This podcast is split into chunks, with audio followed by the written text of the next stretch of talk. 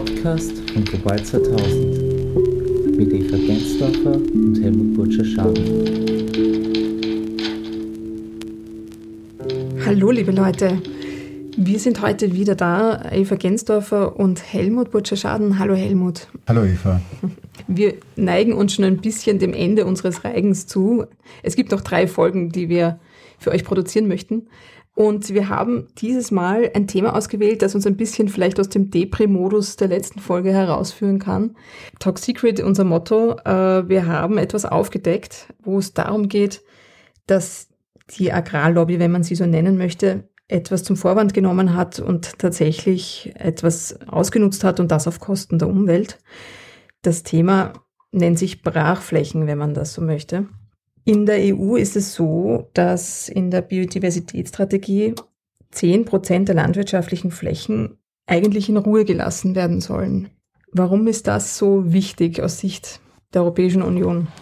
Das ist an sich eine Forderung, die auch aus der Wissenschaft kommt, also von Biologen, von Ökologen, weil es eine bestimmte Flächenabdeckung an Rückzugsgebieten geben muss in der Landschaft, damit sich gewisse Spezies, ob es jetzt äh, aus dem Reich der Insekten oder der Vögel oder auch Amphibien sind, in der Landschaft halten können. Und diese Flächen, diese Biodiversitätsflächen, sollten auch strategisch klug verteilt sein. Also nicht, dass man irgendwo äh, 100 Hektar sozusagen Naturschutzgebiet hat und dann hat man daneben 1000 Hektar intensiv Agrarwüste.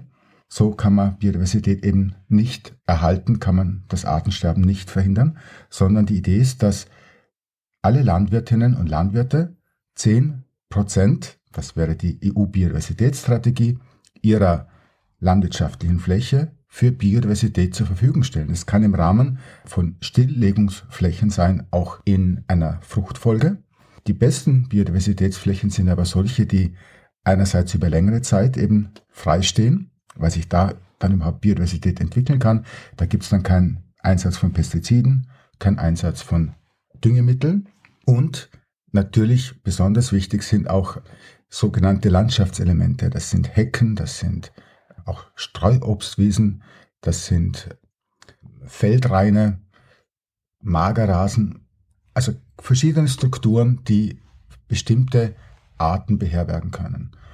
Und ein, eine solche Mischung aus diesen biodiversitätsfördernden Elementen und, und, und Flächen ist eben notwendig, damit man das, was in den letzten Jahrzehnten passiert ist in Europa, nämlich dass viele Arten aus der Agrarlandschaft verschwunden sind, dass man das wieder umkehrt. Und das ist ja das Ziel der Biodiversitätsstrategie im Rahmen des Europäischen Green Deal. Ja, diese 10 Prozent sind ja auch das erklärte Ziel. Also soweit sind wir ja noch gar nicht. Ich glaube, wir stehen bei 5 Prozent. Ja, das ist sehr kompliziert eigentlich. Okay. Äh, die Dann möchte ich das Fass jetzt vielleicht gar nicht so sehr aufmachen. Ja, aber. Äh, also, also ist vielleicht wichtig doch diese eine Info. Die erste Säule der GAP, das, ist, das sind diese Direktzahlungen. Da fließt das meiste Geld in die europäische Landwirtschaft, an die Bäuerinnen und Bauern.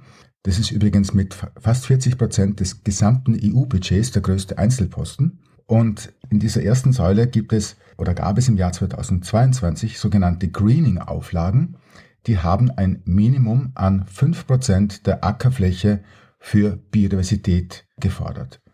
Da konnte man aber einiges sozusagen reinstellen, was jetzt nicht unbedingt hohe Auswirkungen, positive Auswirkungen auf die Biodiversität hat, aber um vieles besser ist als eine intensive Produktion. Zum Beispiel Zwischenfrüchte, die eigentlich Teil der guten landwirtschaftlichen Praxis sind und gar nicht jetzt in erster Linie für die Biodiversität gemacht werden, konnte man auch anrechnen lassen. Mhm. Aber auch Stilllegungsflächen, also richtige Brachen, mhm. äh, das sind Flächen, die einen höheren Wert haben für die Biodiversität und sogenannte Landschaftselemente, also Hecken, Feldreine etc. Ja, dann kam das Jahr 2022 und äh, der genau. Ukraine-Krieg. Der hat eine neue politische Diskussion in, in diesem Feld auch eigentlich, aufgemacht. Ja, ja, eigentlich eine alte politische Diskussion aufgewärmt oder neuen Anlass für ein altes Argument gegeben, nämlich Ernährungssicherheit. Genau. Also das, der alte, irreführende, zynische Narrativ, dass die Ernährungssicherheit und der Schutz der Umwelt und eine nachhaltige Landwirtschaft Zielkonflikte hätten. Also das ist dieser Narrativ, der wieder aufgewärmt worden ist vor dem Hintergrund einer realen Bedrohung das kann man überhaupt nicht äh, und soll man auch nicht leugnen, mit Russland und Ukraine sind diese Weizenernten und Exporte fraglich worden. Ja. Und was wurde da im Prinzip, welche Kehrtwende wurde da eingeleitet, wenn man das so sagen kann? Es wurde wenige Tage nach Ausbruch des Krieges gefordert, dass die EU die Stilllegungsflächen, die wir haben in der Landwirtschaft, die gefördert werden mit Umweltförderung aus der gemeinsamen Agrarpolitik, dass diese Auflagen der Stilllegung aufgehoben werden und man dort jetzt intensiv Getreide für die menschliche Ernährung anbauen kann. Also das große Argument war, wir müssen Weizen anbauen. Also man ist sofort auf diese Brachen eigentlich auf diese gegangen. Brachen gegangen, ja. genau, die wichtige Elemente zum Schutz der Artenvielfalt sind, aber viel zu dünn ausgestattet. Also das ist eine Kritik, die, die es schon lange gibt von wissenschaftlicher Seite an der gemeinsamen Agrarpolitik, also dass sie eben zu sein. wenig grün ist. Ja? Mhm. Und ähm, also das ist eine eigene Geschichte ja. für sich. Und das wenige Grün wurde dann attackiert. Die Wissenschaftler sind sofort aufgesprungen. Es gab eine Deklaration von Potsdam, da waren 660 Wissenschaftler. Ich habe es mal, glaube ich, die Rockstars der Wissenschaft mhm. genannt, also ja. Co-Chair vom Weltbiodiversitätsrat, auch Rockström, der diese Planetary Boundaries, dieses Konzept entwickelt hat. Und viele andere der renommiertesten Forscher haben diesen Appell veröffentlicht, wo sie gesagt haben, bitte macht jetzt nicht den Fehler, etwas zu tun, was die Krise nicht löst, sondern die Krise dauerhaft machen wird. Und die Politik hat genau das Gegenteil gemacht. Sie hat nicht gehört auf die Wissenschaft, äh, sondern unter diesem Druck, der durch eine massive Kampagne von einer Agrarlobby, die in Teilen des Europaparlaments, und da kann man es ganz klar wieder mal lokalisieren, das war die Europäische Volkspartei vor allem, und bei Agrarministern von Mitgliedstaaten und die auch ich glaube fast ausnahmslos konservative Minister sind, die haben gleichzeitig den Druck gemacht, eine massive Kampagne mit vier Elementen. Das eine war Getreide, Weizen, Weizen, Weizen. Das zweite Element war Bedrohung der Ernährungssicherheit in Europa, was völliger Schmarrn ist, weil Europa ist ein Nettoexporteur von Weizen. Europa ist ein Nettoexporteur von Fleischprodukten, also Rind, Schwein, Geflügel, von Milchprodukten. Und das heißt, wir hatten nie eine Bedrohung. Das dritte Argument war drohender Hunger in den Ländern des globalen Südens, also Nordafrika, Kleinasien. Da ist tatsächlich ein, ein, ein Bedrohungsbild, aber eines, das niemals durch ein, ein Problem der, der mangelnden Produktion war, sondern ein Problem, das mit mangelnder Verfügbarkeit vor Ort, mit mangelnder Leistbarkeit zu tun hat. Und hier äh, gibt es, und das sagen eigentlich alle Experten für Entwicklungszusammenarbeit, da gibt es klare Möglichkeiten, wie man hier intervenieren kann. Und Weizenproduktion intensiv auf Brachflächen in der EU gehört da ganz klar nicht dazu. Also eine Frage der Verteilung und nicht des, Richtig. Äh, des genau. Vorkommens. Mhm. Und, und das vierte Element dieser Kampagne war, was wir jetzt nicht brauchen können, ist ein Green Deal. Was wir jetzt nicht brauchen können, ist, sind Ökologisierungsmaßnahmen oder Greening in der gemeinsamen Agrarpolitik. Das heißt, das wurde immer mitkommuniziert.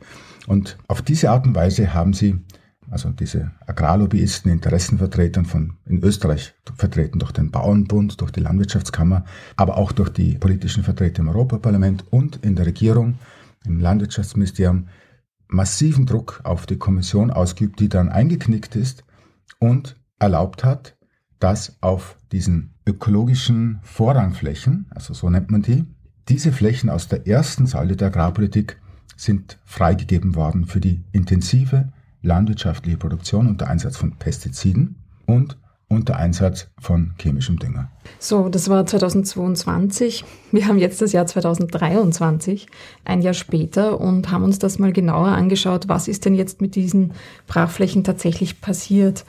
Das große Argument war ja, vor allem Weizen anzubauen, Brot, Getreide zu produzieren. Es gibt da auch ein Zitat von der EVP-Abgeordneten Schmidbauer zum Beispiel, die gesagt hat, auf diesen Brachflächen könnten Erträge erwirtschaftet werden, die 45 Millionen Brote zur Verfügung stellt.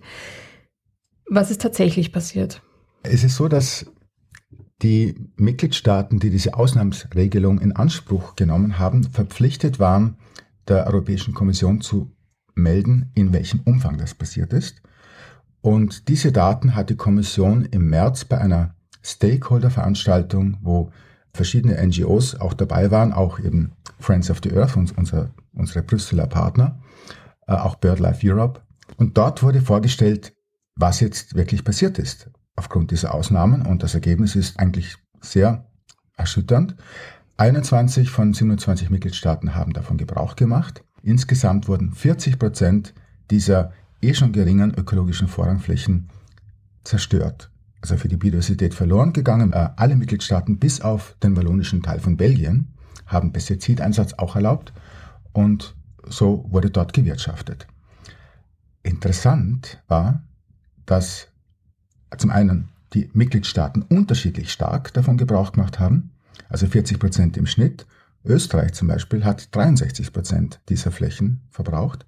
Ungarn sogar 84, glaube ich. Was auch interessant war, war ein, ein Nebensatz, der dort gefallen ist, nämlich, dass die Hauptanbauarten waren Mais, Soja und die dritte war, glaube ich, Sonnenblume. Also zwei Fruchtarten, die nur in die Fütterung von Schweinen, von, von Rindern und von Geflügel gehen und dann noch eine Ölsaat. Es war nicht die Rede von Weizen, obwohl das das Hauptargument war, mit dem eben konservative Politiker und Interessenvertreter, Lobbyisten äh, gesagt haben, wir müssen das unbedingt machen wegen dem Hunger in der Welt, wegen einer drohende leere Teller in Europa, war das Argument vom mhm. Obmann des Agrarausschusses im Europaparlament, von Norbert Linz. Ähm, oder was der Dorfmann, das war der Sprecher der EVP, also gleiche politische äh, Fraktion. Ähm, und dann ist eben offenbar kein oder wenig Getreide oder überhaupt Lebensmittel für den Menschen angebaut worden.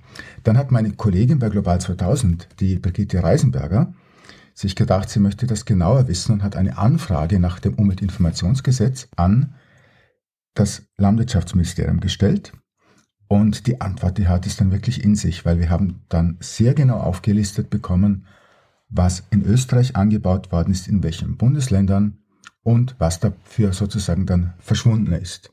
Und vielleicht das Spannendste zuerst, es sind nur 0,6 Prozent der Fläche für den Anbau von Getreide für den Menschen genutzt worden.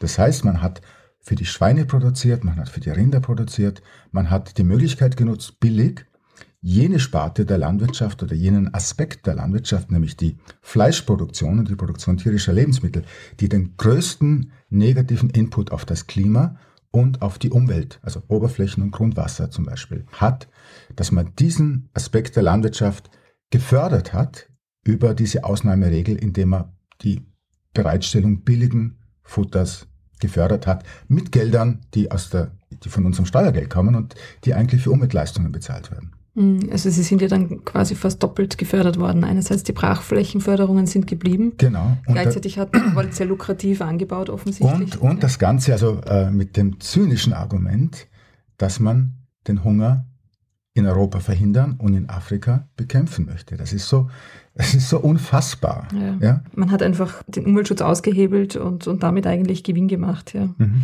Mit diesem fadenscheinigen Argument, also fadenscheinig, es ist natürlich, wollen wir es alle ist, nicht hungern. Es ist, ja. es ist äh, ein, ein, einer der, der Wissenschaftler, die sich sehr früh zu Wort gemeldet haben. Das ist ein, ein holländischer Experte für europäische Agrarpolitik, Jeroen Kandel.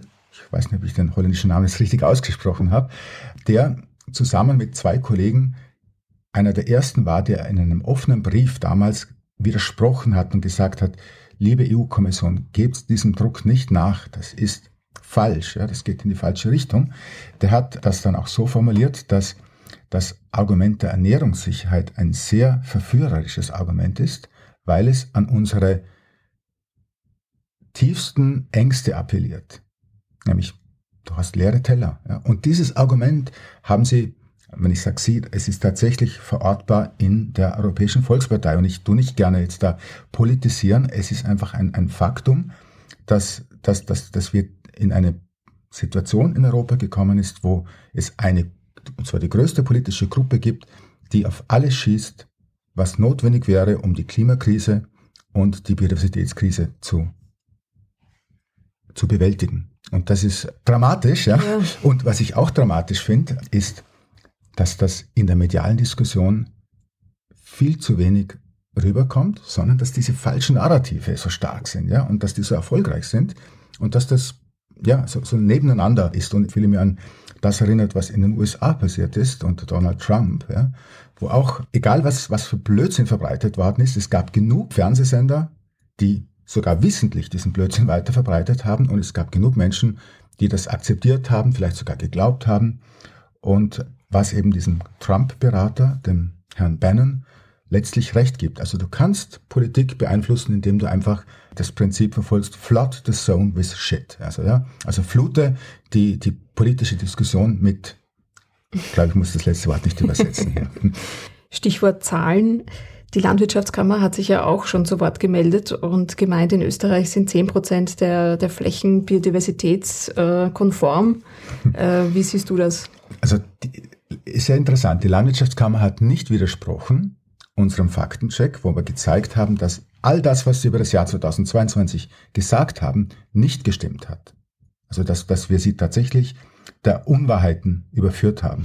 Eigentlich festgenagelt, ja. Ja, das hat sie nicht widersprochen. Aber sie hat gesagt, 2023 ist alles ganz anders und hat Zahlen präsentiert oder, oder nicht einmal präsentiert, sondern einfach Zahlen genannt in einer Presseaussendung am Tag vor unserer Pressekonferenz, also bevor wir unseren, unter Anführungszeichen, Faktencheck vorgestellt haben und dann nochmal am Tag der, der Präsentation. Also das, das sind so die, die, die äh, Instrumente, die man hat, um in, in, in so einer medialen Diskussion Fakten zu unterdrücken. Ja, ja oder zu verwischen und, einfach. Ja. Und diese 10% ist auch etwas, ich kann es nicht überprüfen, ich kann es in keiner Weise nachvollziehen. Ganz ehrlich gesagt, ich glaube es auch nicht. Ja, ich wüsste nicht, wo jetzt auf einmal 2023 diese Flächen da sind. Und deswegen, glaube ich, werden wir ganz einfach eine Anfrage an den Präsidenten der Landwirtschaftskammer schicken und fragen, hallo, was haben Sie da für Zahlen uns bzw. der Öffentlichkeit vorgestellt? Wie setzen sich die Zahlen zusammen? Haben Sie da möglicherweise Dinge doppelt gerechnet? Wenn es stimmen würde, dass diese 10% echte Biodiversitätsflächen sind, dann würden wir uns freuen und dann werden wir gerne das mit Ihnen positiv kommunizieren. Sonst müssen wir das einem erneuten Faktencheck unterziehen. Ja, liebe Leute, wir bleiben dran. Was uns bleibt in dieser Debatte, ist einfach auch auf die Zahlen zu schauen und da unseren Finger drauf zu legen und zu sagen, Moment, das geht in die falsche Richtung. Das versprechen wir euch, dass wir das weiterhin tun. Teilt diesen Podcast gerne. Wenn ihr unsere Arbeit weiterhin unterstützen möchtet, könnt ihr natürlich auch spenden. Das wäre möglich unter www.global2000.at slash spenden. Unseren Podcast findet ihr in gewohnter Weise unter www.global2000.at slash podcast. Vielen Dank fürs Zuhören. Nächstes Mal melden wir uns mit einer etwas bunteren Sendung. Da wird unsere Kollegin auch, Brigitta Reisenberger, die du schon erwähnt hast, mit dabei sein. Und wir freuen uns, wenn ihr wieder reinschaltet.